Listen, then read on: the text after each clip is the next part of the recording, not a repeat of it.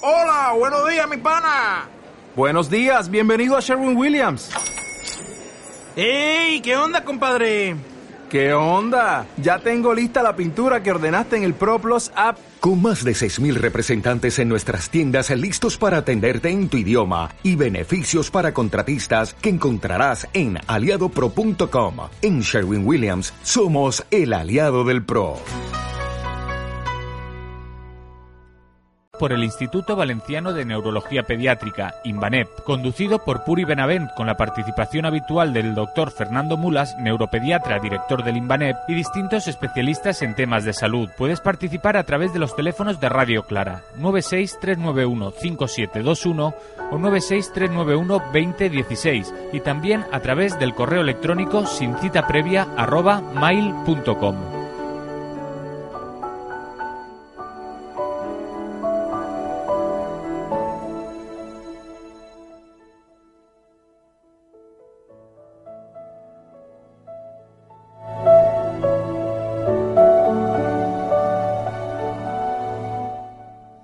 Pues sí, buenas tardes audiencia. Una semana más nos encontramos aquí para compartir con vosotros una hora de conocimiento de algo tan importante como es la salud.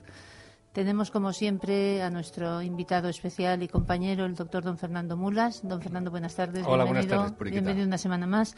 Y hoy nos trae un tema que puede parecer muy común, puede parecer muy poca cosa, digamos, comparándolo con otros temas que hemos tratado, pero que sin embargo encierra muchísimas cuestiones, como es el dolor de cabeza, la cefalea en los niños. El dolor de cabeza es un problema, pues tanto en el niño como en el adulto, muy frecuente, muy molesto, que muy inquietante, porque cuando te duele la cabeza piensas que algo tienes dentro de la cabeza y que no está como debe estar. Y el dolor de cabeza se llama en medicina pues cefaleas, ¿no? La cefalea es el síntoma que presentan las personas que tienen aumento del dolor. Sí, y no es normal que un niño se queje de dolores, porque lo normal de un niño es que juegue, que se divierta, que se lo pase bien, pero ¿es el dolor de cabeza un porcentaje importante cuando los niños empiezan a quejarse? Pues sí que es importante.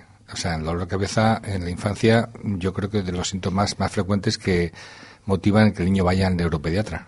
¿Y cuál puede ser su origen? Eh, ¿Puede ser un origen de causa psicológica, por ejemplo, no quiero el alcohol y me duele la cabeza? ¿O de verdad hay unas causas que se pueden probar? y Puede ser de eso y puede ser de otras cosas más importantes, unas cosas que se puede tratar, otras que no se pueden tratar. Lo importante siempre, como en medicina es lo que decimos siempre, es hacer una buena historia clínica. Sentarse, tener tiempo y empezar a preguntar sobre las características que el niño a veces te cuenta, porque es un niño más mayor, pero otras veces no te cuenta, sino son los padres los que te cuentan cómo se queja el niño y cuándo se queja de cefaleas. Pero yo creo que lo importante es saber que es tan frecuente, ¿no? Porque hay, hay muchos estudios estadísticos, como síntoma tan preocupante, decían las estadísticas que hasta el 48% de los niños tenían durante su infancia síntomas de cefalea. O sea, la mitad se han quejado a veces de dolor de cabeza. Y además no siempre son, son de tipo migrañoso, como la que pensamos que hay en los adultos. O sea, que hay otros tipos de cefaleas que no son las clásicas. Que hay otras de origen que decimos secundario, ¿verdad? Sí. Eh, pero si le parece, vamos a recordar a, los, a, a, la audiencia, don Fernando, que nos pueden llamar para consultar, porque esto puede ser un tema que, que, que se dé en muchas familias. Recordamos que podéis hacer vuestras consultas al doctor o directamente cualquier cuestión que se os ocurra llamándonos al teléfono de la emisora, el 963-915721 y 963-912016. Lo repito por si alguien tiene interés. 963-915721, 963-912016. El doctor Mulas contestará todas vuestras preguntas. Bueno, doctor Mulas, retomando el tema, decíamos que puede haber de origen de migrañas, de tipo migrañoso, o de causas secundarias. ¿Qué Sí. causas podrían ser esas o cómo? Bueno, las secundarias son las más problemáticas porque depende un poco a lo que se asocien. Por ejemplo, si se asocia a un proceso febril, pues a lo mejor estamos pensando en un problema de una infección que en este sentido puede tener relación con una, con una sinusitis, que es una cosa bastante frecuente en la infancia.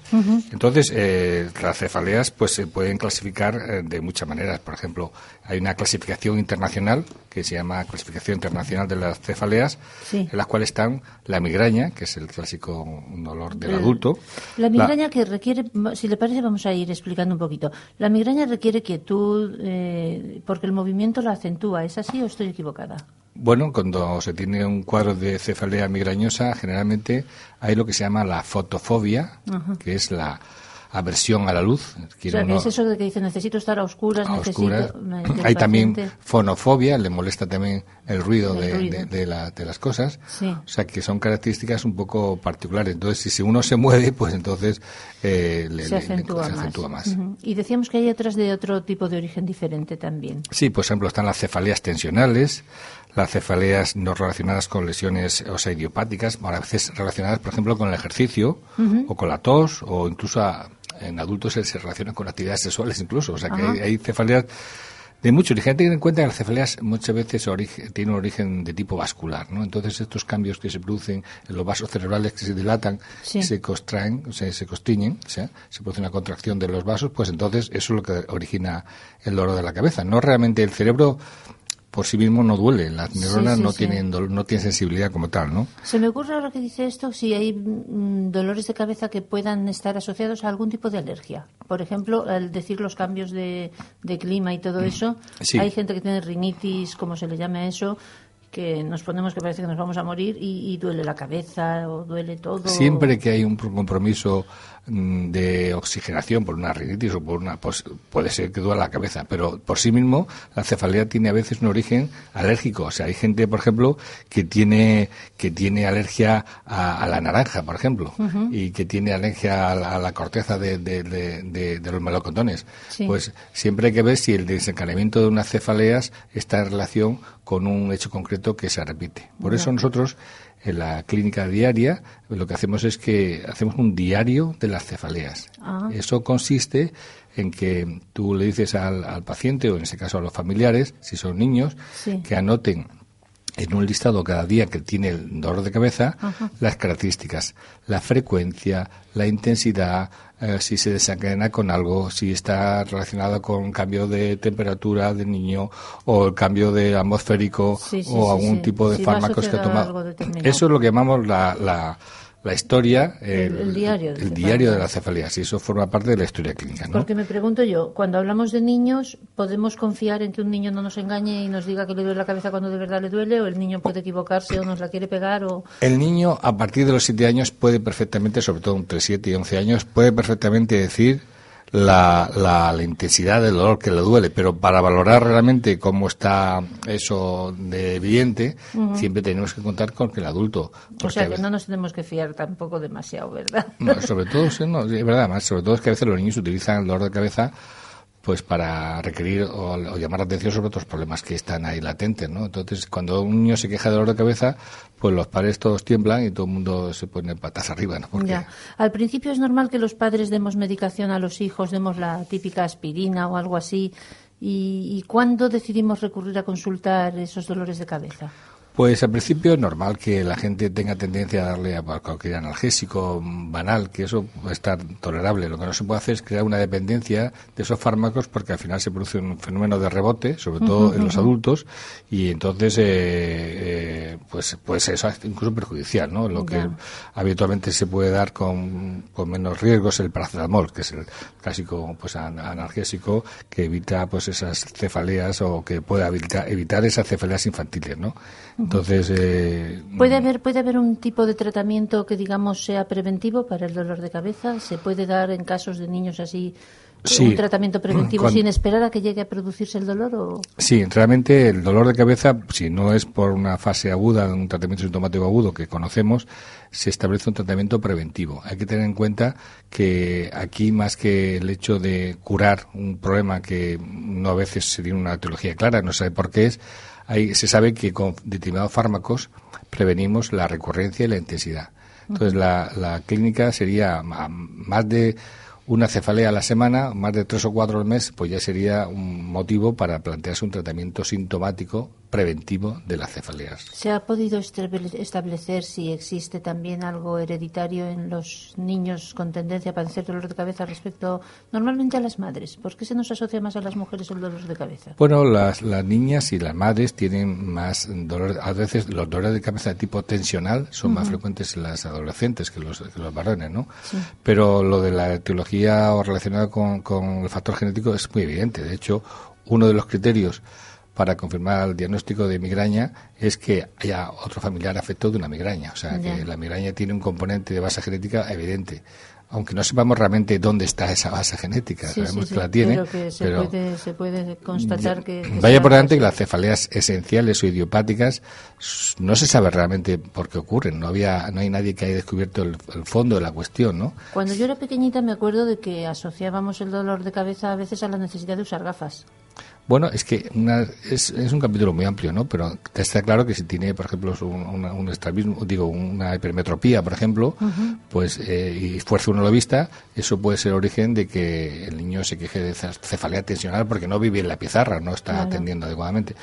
Generalmente se hace ese tipo de exámenes porque se hacen rutinariamente, pero no es el motivo fundamental de la cefalea, desafortunadamente, en el sentido que se, solucionaría eso y se solucionaría el tema, ¿no? Pero es obligado como he dicho antes, luego lo podemos repasar, pero es obligado a hacer una buena historia clínica, que luego podemos comentar cómo se hace, y hacer una buena exploración clínica, que también luego lo podemos comentar. Pues de momento lo que vamos a hacer es una pequeñita pausa musical, como siempre, para ver si se animan a hacernos sus consultas, recordándoles que pueden hacerlo al 963-915-721 o 963-912016. Y volvemos enseguida.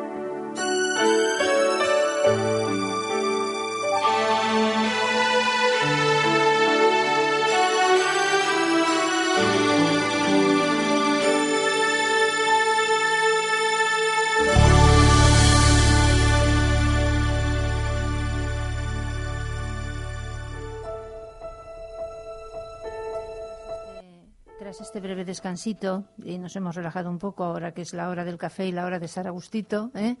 estábamos hablando de que siempre hay que recurrir al médico cuando la cosa ya nos hace dudar un poquito. ¿Cuáles son los criterios o la clasificación de, las, de los dolores de cabeza de las cefaleas? Pues como hemos dicho antes, hay una clasificación internacional. Pero las cefaleas, eh, la clasificación que se usa habitualmente es una clasificación que se llama de Rodner, que es un autor que lo describió, y las clasifica en cefaleas agudas, o sea que son de corta duración, evolución y no tiene historia previa de estas cefaleas. Las agudas recurrentes, o sea que son agudas. Perdón, perdón. O sea, aguda puede ser una cosa momentánea, entonces. una cosa que se da con carácter de corta, de corta evolución, o sea, que no tiene una cefalea muy intensa, que no está alargada en el tiempo, que no se repite. Es una cefalea aguda muy, a lo mejor circunstancial, por eso pues tiene una sinusitis, ¿no? Pero ya. ¿Y cuando se repite es entonces cuando...? Es la cefalea aguda recurrente. Recurrente. Que más o menos recurre periódicamente, y que se repite, o sea, que podía tener relación con la primera que, es, que ha habido, pero son de características diferentes de las que llamamos crónicas. Una cosa la aguda, lo, inmediato, y lo crónico siempre es una cosa que va con el tiempo repitiéndose. Entonces, hay una aguda que es progresiva, o sea, que realmente va incrementándose con el tiempo en cuanto a severidad y cuanto a frecuencia, con lo cual es una cosa bastante preocupante. Es decir, que se hace más incómoda cada vez. Y se hace más intensa y se puede acompañar con algunos síntomas que pueden indicar que haya un problema. Por ejemplo, con un vómito, con trastornos en la visión, con trastornos en la marcha, con trastornos en la deambulación. Eh, eso implicaría a lo mejor un problema que hay que descartar, un problema intracraneal, o sea, lo típico que la gente piensa que puede tener un, tumor cerebral, pues sería otros síntomas que son mucho más importante es que son, no solamente el simple dolor de cabeza. Por eso la gente lo que no debe pensar cuando tiene un dolor de cabeza es que tiene un proceso intracerebral. Ahora, claro, si eso va a más, se repite muy frecuentemente y empieza uno a tener algún déficit de que ya tiene vómitos, tiene pérdida de peso, tiene pérdida del equilibrio, tiene pérdida de la coordinación, pues entonces ya eh, es un tema. Y me pregunto, doctor Mulas, eh, ¿se puede dar el caso de que se combinen ambas?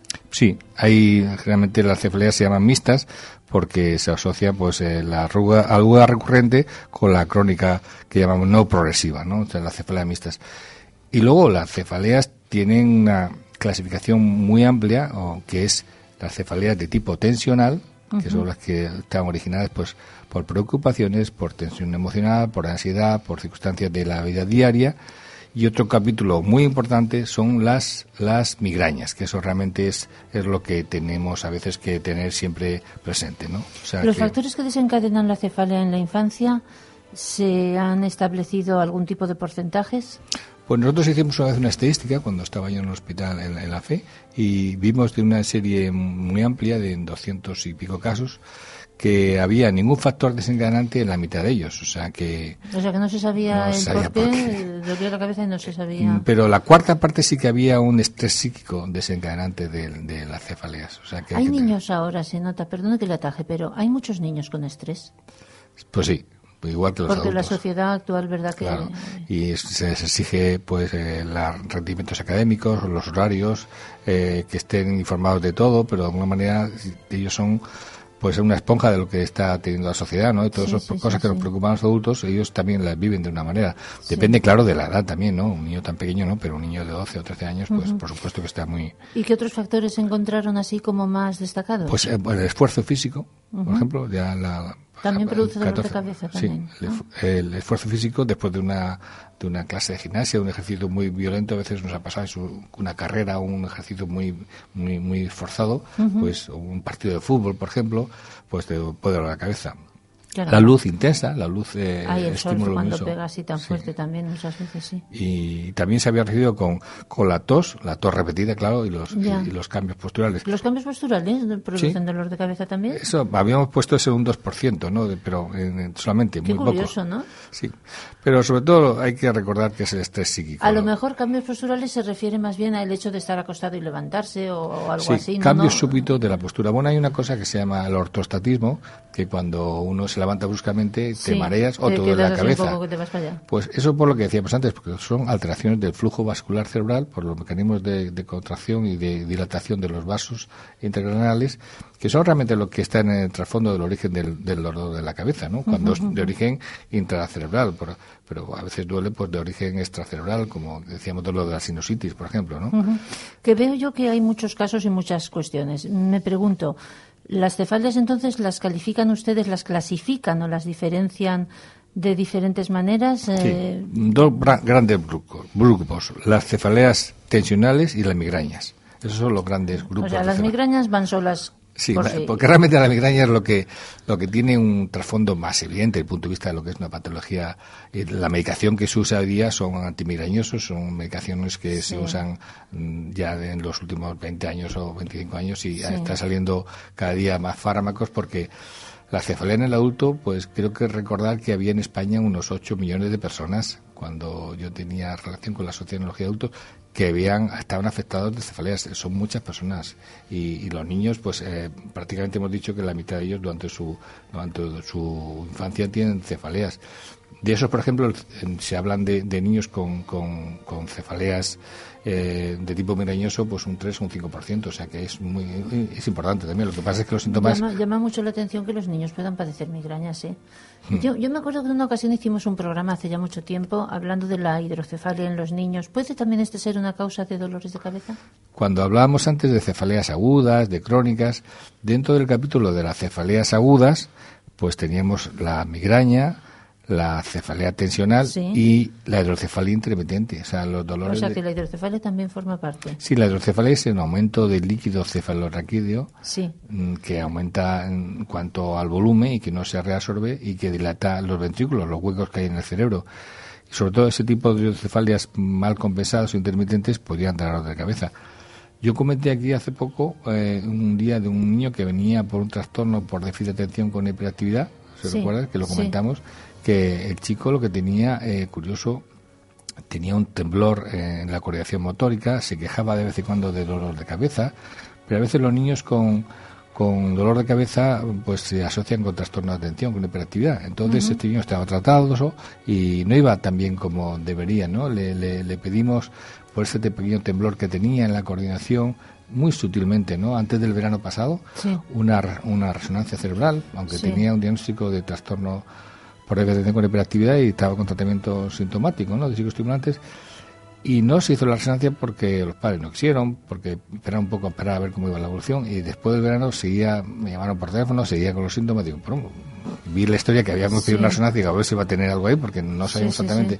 Y tenía una, tenía una hidrocefalia, mm, una hidrocefalia obstructiva, porque no funcionaba bien el acueducto silvio, que es un conducto que, de- que drena el líquido cefalorraquídeo. Eso Y- podríamos dedicar un día una, una sesión a la hidrocefalia, ¿verdad, don Fernando? Pues sí, porque es un tema, este es un caso excepcional, ¿no? Pues un chico de 11 años Sí. que tenía un- una encefalia obstructiva crónica y que aquello se había ido acoplando a su cerebro y tenía el, el- el- cerebro como aplastado, ¿no? Porque tenía dilatado todo aquello. Sí. Pero lo más frecuente son las encefalias que ocurren en los primeros mm, días o meses de vida, ¿no? Donde Sí, hay sí, que sí.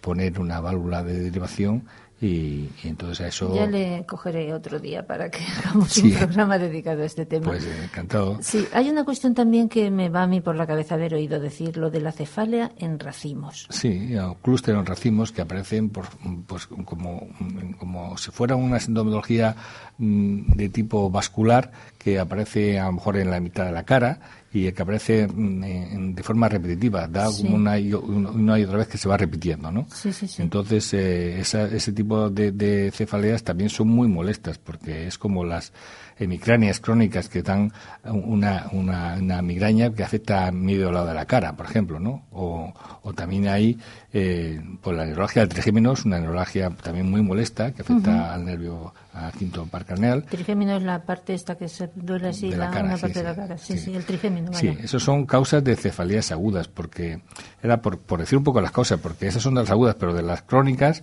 pues hay unas que son no progresivas, que antes comentábamos, por ejemplo, la cefalea tensional crónica, o por abuso de analgésicos, que hemos dicho que a veces... Por abuso de analgésicos también. Sí, también, sí, sí.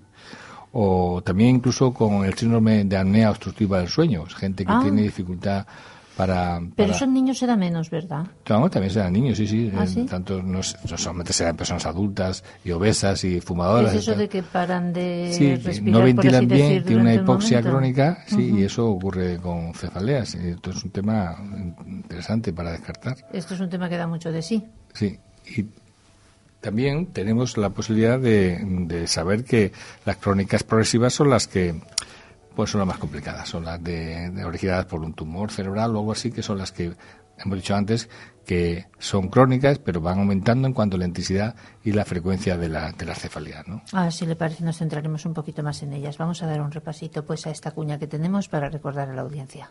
Muy bien.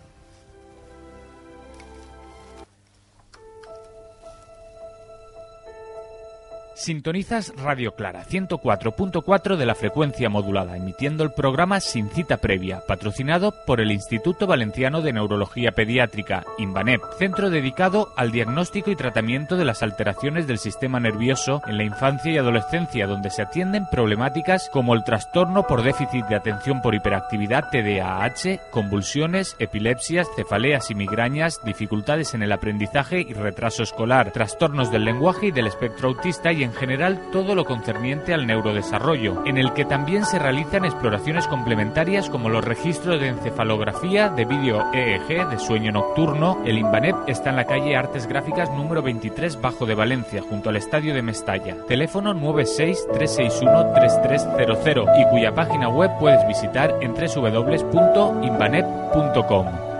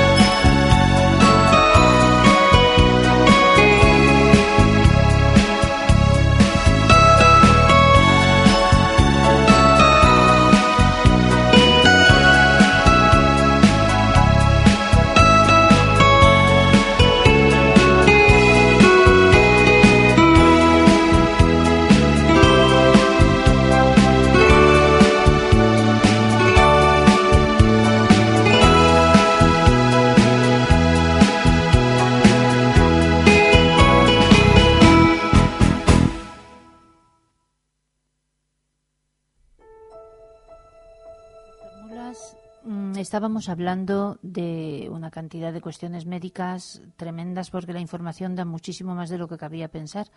Pero yo digo lo de siempre. Yo, madre de mis hijos, estoy en mi casa, eh, tengo una criatura que empieza con dolor de cabeza, recurrente o no recurrente, o agudo o no agudo, yo no lo diferencio bien. ¿Qué tengo que hacer? Pues lo primero, ver si hay algo que puede estar en relación con el dolor de cabeza. Y eso yo no lo puedo Pero saber si por puede ser, tiene fiebre, por ejemplo, el niño tiene fiebre, pues ya puede ser una reacción. Pero si el niño eh, es la primera vez que le duele la cabeza, pues uno pues se puede preocupar. Si ha tenido más veces dolor de cabeza, pues depende un poco, porque sabe que no ha pasado nada. Lo que pasa es que a veces eh, hay que tratar, hay que hacer algo. Entonces, lo lógico es darle, pues lo que hemos dicho antes, el paracetamol, Sí. para que de alguna manera, como analgésico, se le pase al niño, al niño hacerle caso, para que no Sí, crea sí, que niños que, que no estamos haciéndole caso. Hacerle caso, Pe- pero hablábamos antes también de que a veces pueden ser las cefaleas causa de algún problema mayor, como algún tumor o algo así. Sí. ¿Es frecuente que las madres queramos que le hagan una resonancia a mi niño porque así me quedo más tranquila? Sí, esa resonancia luego podemos comentar cuándo hay que hacer una resonancia, pero no es lo primero que hay que hacer, porque luego le hace la resonancia, sale normal, y será normal la resonancia, pero el niño sigue teniendo dolor de cabeza, Sí. igual que el adulto. Se queda uno con ese componente ansioso mucho más cubierto, porque ya sabes que por lo menos no tiene un tumor cerebral, ¿vale? Sí. Pero el niño sigue duele de la cabeza. Entonces, Somos las madres muy peñazo en ese sentido. Pues sí. pues sí, pero es lógico, porque tienes un niño ahí que tiene siete años y que chico ves que no puede estudiar, que está ahí, que se lleva las manos a la cabeza y que tiene que estar a oscuras Sí, un cuarto. claro. Pues, oye, yo creo que lo lógico es que la gente se preocupe. Pero lo que hay que hacer es, por supuesto, siempre contar con el pediatra o con el neuropediatra, Con el neuropediatra. para el especialista para que le, le valore, sobre todo si es una cefalea crónica, recurrente, que le incomoda al niño porque no le deja hacer una vida normal. Hay niños que se tienen que eh, ir del colegio porque están con dolor de cabeza que no pueden seguir. Cuando uno tiene una cefalea aguda no, no está para nadie, como quien dice, una cefalea de estas importantes. Entonces, lo que hay que hacer es pedir cita en el médico Sí. y entonces aquí está Y este programa sin cita previa o llamarnos a nosotros si quieren llamarnos llamarnos si quieren, y le también. decimos lo que el que ya lo sabe todo el mundo. Ya lo saben, y sí. entonces, ¿qué, qué, qué hay que hacer? Pues hacer el médico, el pediatra, o lo hace una exploración él, o lo lleva, lo manda al especialista según lo haya visto. Hay que hacer una buena historia clínica. La historia clínica es sentarse con el paciente, media horita por lo menos, y eh, preguntar las características que el niño puede contar algunas cosas, pero sobre todo el padre o la madre va a contar cuándo empezó con dolor de cabeza, cómo es, cómo es la intensidad, cómo es de carácter, por ejemplo, puede ser de carácter punzante, de carácter opresivo, en qué localización tiene, si es en región frontal, si es en la región temporal, si es en la nuca, si es holocraneal, todo el cráneo, Sí. si se transmite de un lado a otro. Por ejemplo, si es una hemicránea, pues eso es típico de las migrañas que tienen el dolor en un, en un lado. El- la localización es un síntoma de criterio para luego hacer un diagnóstico de una de una migraña. O sea que clínicamente podemos ver también si eh, responde o no al tratamiento, cómo ha respondido. Hay que preguntar si tiene alguna relación con alguna ingesta de alimentos. O, por ejemplo, los adultos es con el vino. Hay gente que tomando Ah. el vino después, eh, ¿sabes? Le duele la cabeza. O falta de sueño, o en ayuna. Yo me acuerdo de un niño que vimos una vez y venía con cefalea de esta crónica, ¿no? Siempre le dolía cuando acababa la clase del colegio. Siempre le dolía cuando acababa la clase del colegio. Y entonces cuando vimos en la, en la, en la en tenemos una especie de diario de cefaleas que antes he comentado, ¿no? Sí. Y claro, era coincidente que cuando antes de llegar, cuando estaba acabando la clase de la mañana, le dolía la cabeza. Y, y entonces hay unas cefaleas que se llaman eh, que se llaman mm, secundarias a- a- al ayuno y entonces eh, al ayuno y entonces este niño dice, están ayunas todo el día sin comer porque no porque por la mañana no no la madre le, pon- le ponía unos bocatas tremendos por lo Sí, visto sí, al niño sí, y tal sí, y cual. sí. Y no pero lo luego investigando no, averiguamos a través de los profesores que el niño vendía el bocata eh, por la mañana qué El tío- ya el tío- entonces pues, se quedaría por, por la mitad o todo el caso es que el niño Sí, estaba en sí, sí, ayunas sí, sí, sí. y eh, claro la hipoglucemia a veces se ha está asociado Claro. con un dolor de cabeza mucha gente lo que lo oiga lo, lo, lo oirá y dirá pues a mí efectivamente me la cabeza cuando estoy en ayunas o cuando no duermo o cuando Mm. estoy estresado o cuando he hecho ejercicio esto mm, son cosas que vemos cada día por eso es muy importante hacer una, una buena historia clínica Hay ¿no? niños con una gran picaresca. Si me permite, por distender un poquito, le puedo contar una anécdota Sí. que no es el caso del día ni tiene nada que ver, por supuesto. Mi propio hijo, hace muchos años me llamaron del colegio que había un problema con el niño y yo fui allí toda sofocada. Dice, mire, tienen ustedes que pagar dos cajas de donuts. Digo, ¿cómo que tenemos que pagar dos cajas de donuts? El niño no solo se comía su almuerzo, sino que pedía permiso para salir al lavabo hasta que le hicieron un seguimiento y estaban las niñas del BUP con todos los donuts para vender en el almuerzo y aquel cogía, le daba un bocadito a cada donut y le daba la vuelta de manera que quedaba apoyado y no sabe. o sea que Bueno, eso- hay algunos que se lo pasan sin comer y hay otros que comen el doble, ¿no? Pues este no tendría cefaleas por, por No, no, hipoglucemia. Por falta, por falta de comida. Por no hipoglucemia. Perdóneme la broma, pero es, es- no es broma, es cierto. ¿eh? No, no, eso, eso me eso- pasó. Es que los niños son, son Los muy hábiles para muchas cosas. hábiles, sí.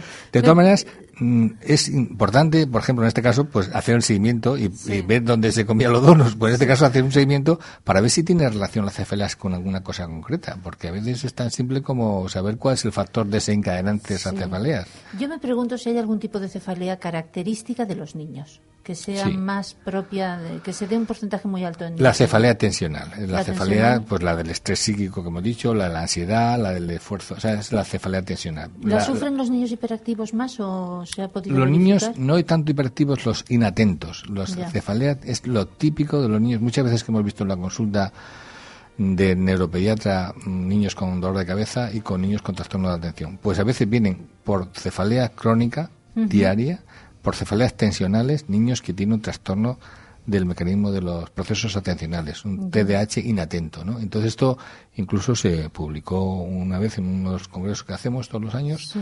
Que luego lo podemos recordar como siempre, pero Sí. ahí se publicó un- una ponencia donde se asociaban las cefaleas estas crónicas con los trastornos de atención, ¿no? Porque son niños que están muy estresados, todo el mundo les va diciendo que son vagos, que no Claro, rinden como es debe que estos y niños tienen acumulan mucho una cantidad de, de estrés y de tensión enorme, me imagino, claro, porque tienen que luchar contra... Pues por eso cuando a un niño tiene- se queja de cefaleas también les preguntamos si pueden tener relación con, a- con alguna problemática a nivel del aprendizaje en escolar, por ejemplo, porque en los niños puede ser frecuente, ¿no?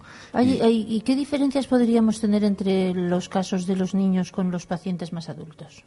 Pues los adultos son diferentes. Los adultos en- tienen una estomatología más recortada, pero más limitante, porque el adulto se suele aguantar mejor que el niño, ¿no? Entonces, a veces todo el mundo tiene que le puede dar la cabeza un poco Sí. y en ese sentido no son como los niños que enseguida se quejan, ¿no? Sí. Entonces, eh, hay- eh, como siempre, en los dos casos hay que hacer una buena historia clínica. En el adulto lo más frecuente son las migrañas, ¿no? Entonces hay unos criterios para, para, para diagnosticar la migraña que los podemos comentar. Sí, sí, por favor, Pues, claro la que es sí, por supuesto. Hay, hay unos criterios, por ejemplo, de, de que antes se comentaba de Wakis, que son una cefalea unilateral, o sea, que da de un lado de- de- del- del cráneo, por ejemplo, localizados en el ojo, en la región temporal de un lado. Lateral, o sea, Sí, hablamos de una sí. parte nada más. Que tenga náusea Sí.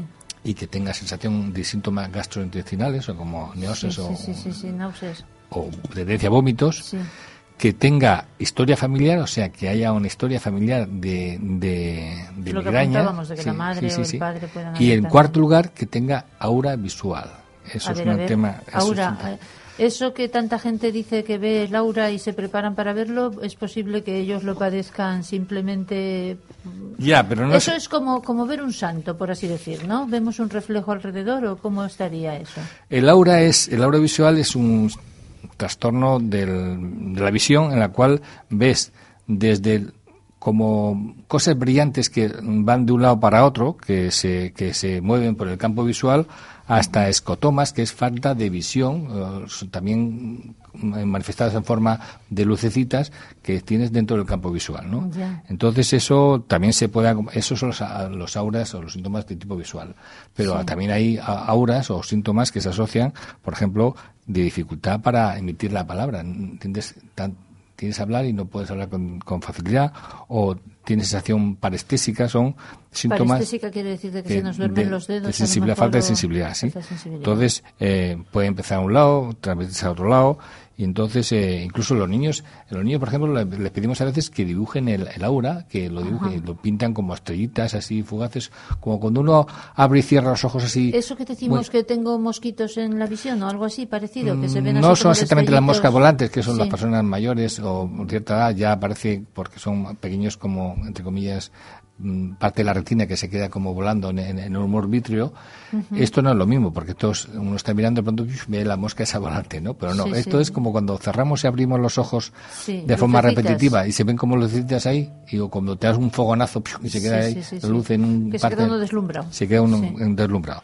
Pues esos son los, esos son los auras, ¿no? Y entonces aparecen estos escotomas. ¿Qué ocurre? Que los criterios de estos que hemos dicho antes son, de esos cuatro criterios, si cumples dos criterios con, con de estos y con que se repiten en el tiempo, pues ya es un tema que podemos hacer el diagnóstico, ¿no? Sí, o sea, eso ya forma parte de, ya, es para tener en consideración. Sí, hay otros criterios, por ejemplo, de, de Presky, otro autor, que dice, mm, además de los síntomas, tres o más de estos síntomas. A ver, uno que, que repase. Dolor abdominal, náuseas, vómitos, unilateralidad de un lado, pulsabilidad, que es como una pum, pum, pum, como una... una ah, un dolor pulsante, sí, sí, Que mejore después del sueño, que haya historia familiar y que tenga aura. O sea, también... O sea, que mejore después del sueño. Es decir, que, cuando el niño duerme y se levanta mejor, eso también es una cosa que vale para el diagnóstico. Y también para el adulto, también, cuando se quedan dormidos, por eso se quedan a oscuras, en un sitio donde no les molesta la luz, y se quedan dos o tres horitas y luego, y luego mejoran, ¿sabes?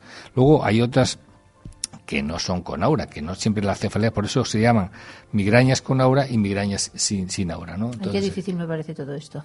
Bueno, todo eso forma parte de lo que decíamos de la historia clínica. Sí, sí, hay que sentarse y al final el diagnóstico es cefalea aguda, cefalea crónica, cefalea crónica recurrente, migraña con aura, migraña sin aura, o sea, al final el diagnóstico, eh, no hay una prueba de una exploración que te diga un análisis aquí como la glucemia, usted esté bajo hipoglucemia o, diabético si tiene glucemia alta. Aquí no, no hay así ninguna prueba diagnóstica de radiografías ni de electros y tal. Aunque luego podemos comentar que se hacen esas pruebas, porque claro, cuando después del examen clínico, de la historia clínica, viene la exploración neurológica, o sea, hay que explorar al sujeto de arriba abajo y eso se hace sistemáticamente. Una de las cosas que hay que explorar eh, son los pares craneales, o sea, ver cómo sigue la mirada con un, objeto, cómo mueve los ojos en las dos direcciones, hacia arriba, hacia abajo, por si hay un estrabismo o diplopia. De estrabismo es cuando nosotros vemos que los ojos no se mueven de forma simétrica hacia un lado, hacia otro, hacia arriba. y la diplopia es cuando el paciente se queja de que ve doble que un síntoma muy preocupante cuando se tienen cefaleas es la diplopia, o sea, la visión doble. Hay una cosa que me llama la atención. La diplopia se puede dar en dos aspectos, me imagino. En ver dos siluetas verticales o ver dos peldaños, por ejemplo, donde hay uno.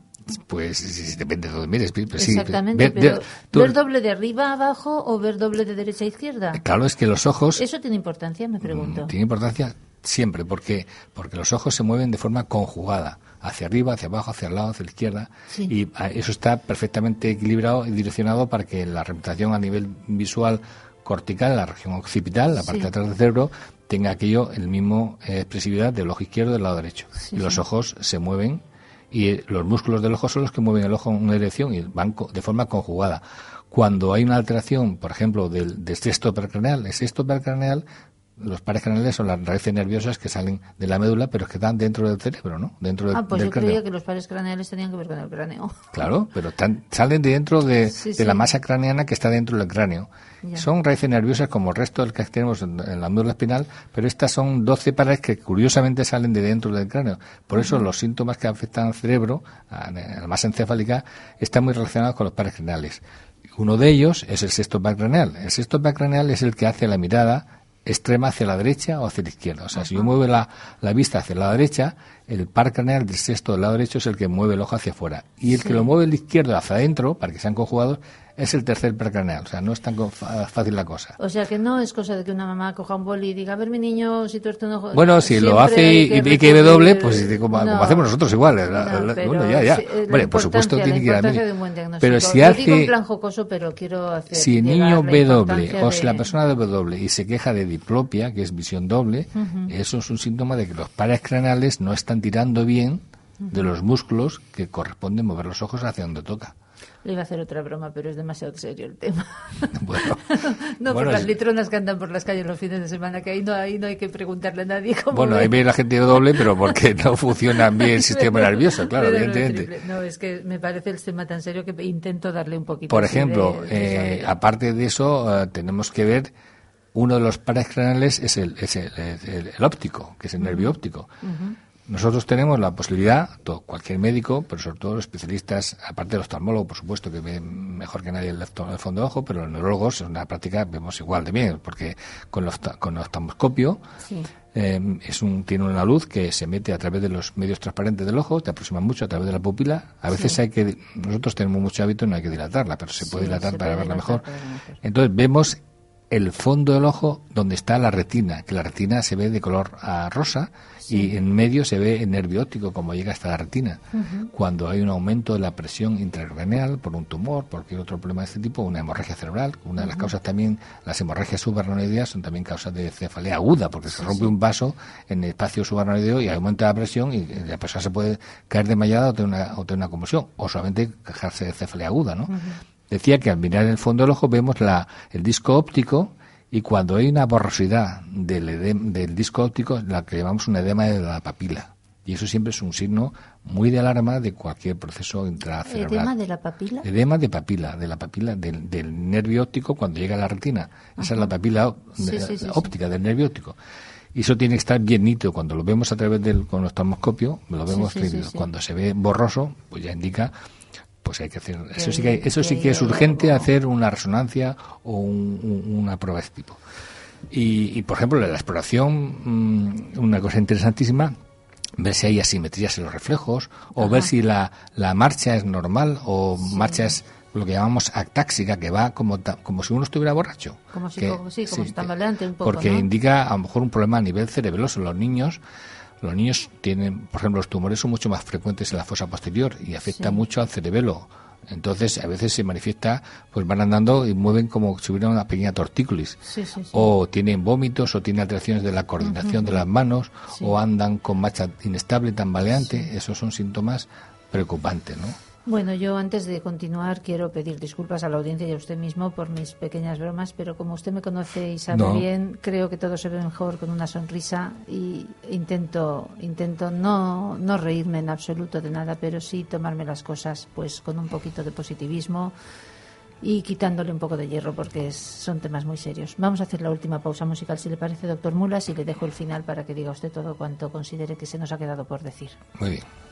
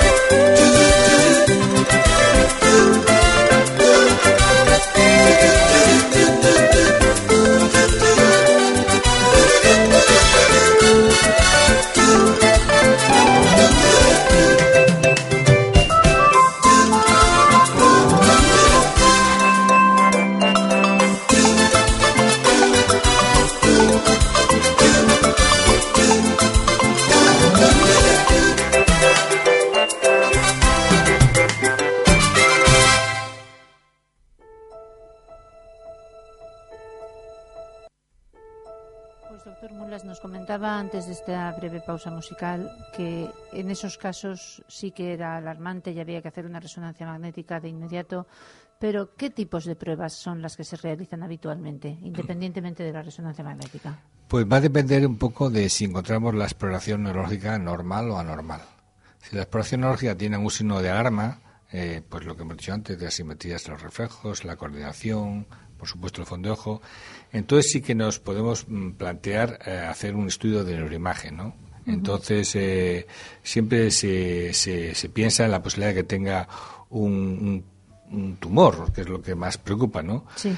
Por ejemplo, pensaríamos que cuando hay que hacer una resonancia, pues en cefalías que son de menos de un mes de duración, o sea, que son subagudas en el sentido que antes no estaban y de pronto aparecen de forma repetitiva cuando no hay, por ejemplo, historia familiar de migrañas o cefalías, cuando aparte el examen neurológico es anormal, la marcha es anormal, o ha tenido un niño convulsiones, o tiene cefalías que están relacionadas con el sueño, que se despiertan por la noche, se acompañan con vómitos o con confusión, esos son signos de alarma para hacer neuroimagen. ¿no? ¿Qué otras cosas se hacen? Pues en neurológico clínico lo, típico es hacer también un electroencefalograma, pero eso no es una prueba diagnóstica para la cefalea. Se hace pues para ver cómo está la función cerebral, pero no es una prueba si no se sospecha que ha tenido convulsiones o que puede tener relación con actividades eléctricas alteradas. ¿no?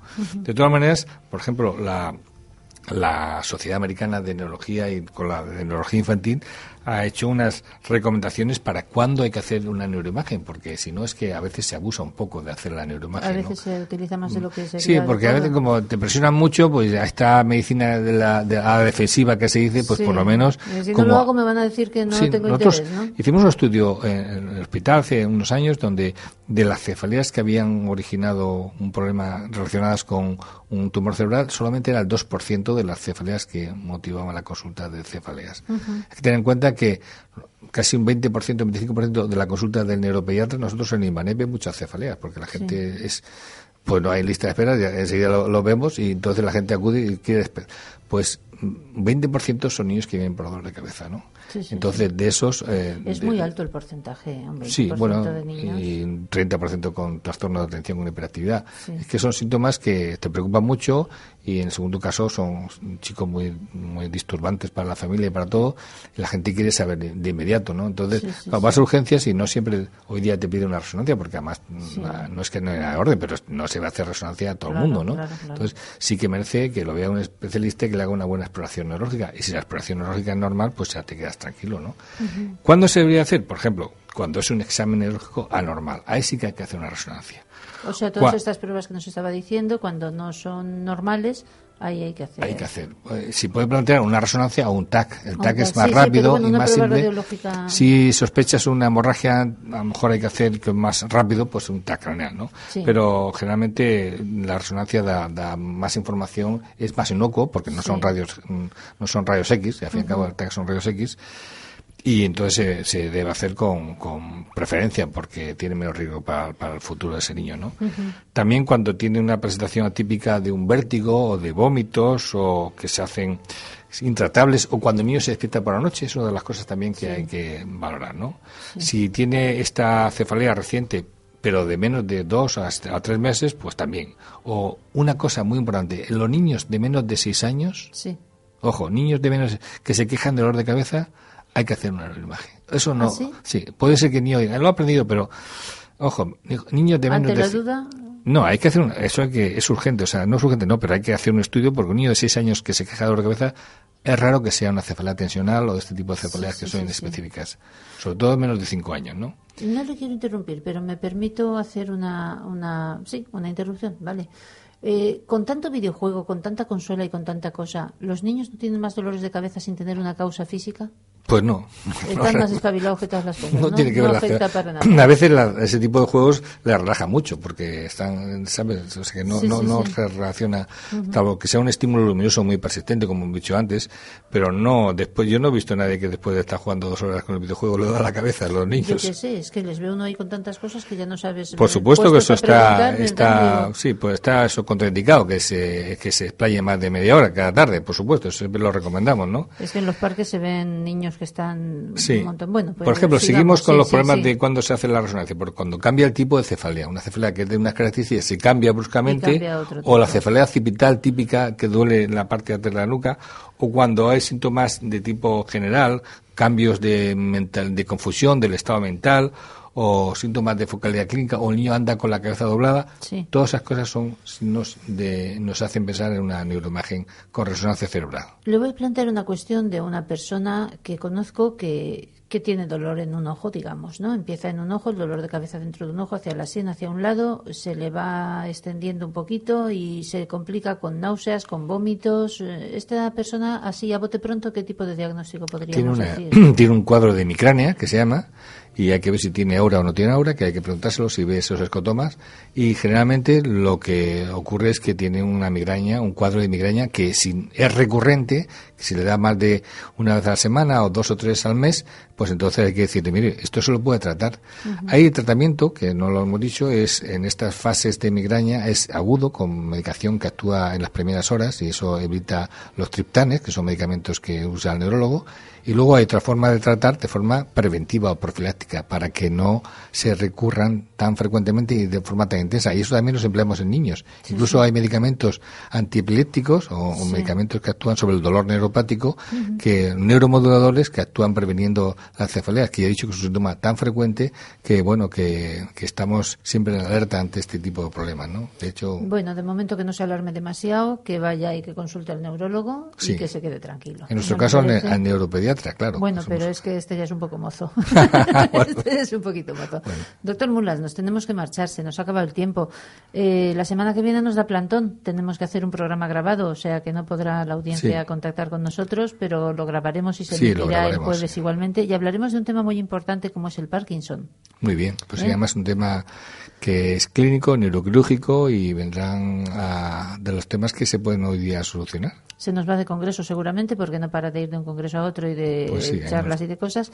Queremos recordar, eh, me parece de una importancia grande, eh, el curso de internacional de actualización en en neuropediatría y neuropsicología infantil que ya va por su edición 14 y recordar a la audiencia que lo tenemos ya a la vuelta de la esquina, el 8 y el 9 de marzo. Pues sí, son los temas mm, todos relacionados con el neurodesarrollo, el tema del trastorno de atención con hiperactividad, el autismo, trastorno del lenguaje, en fin, todo lo que implica el ver cómo funciona el cerebro de los niños en fase de su maduración. Y es ahí- un lujo de curso que tenemos en Valencia con el que yo estoy enamorada, lo tengo que decir a menudo, porque me parece un privilegio que tengamos este tipo de, de Sí, vienen cuestiones 25, aquí. son 25 Vienen conferencias. especialistas para buenísimos de todo el mundo. Psicólogos también, pedagogos, eh, terapeutas relacionados con esta problemática, neuropediatras, pediatras.